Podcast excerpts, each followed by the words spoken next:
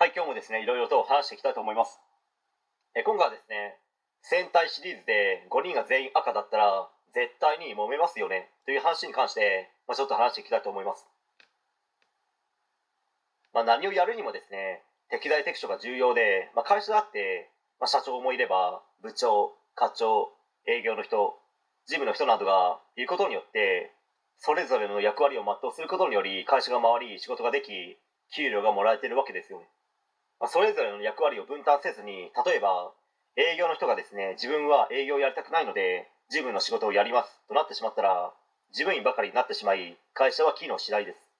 まあ、これと一緒で戦隊シリーズもので5人中5人が赤だったら自己主張が強くて絶対にうまくいかないんですよ自分がこの中で一番強いんだ。いや自分の方が強い。いや俺の方が強いに決まっている。などもはや訳が分からなくなってしまうと思います。まあその他にもですね昔まあ、秋元康だったか忘れてしまいましたけど、まあ、例えばですね10人中10人見た目が可愛いまたは綺麗な女性アイドルグループは絶対に作らないと言ってたんですよ、まあ、そうしてしまうと男性には人気が出るかもしれないですけど女性には嫉妬されて人気が出なくてまあいろいろと揉めたり、まあ、結局ですね短命で終わるとか、まあ、確かそんなことを言ってたんですね、まあ、女性アイドルグループを結成する時にはバランスよくしないと長くは活動できないよということも言っていたような気がしました。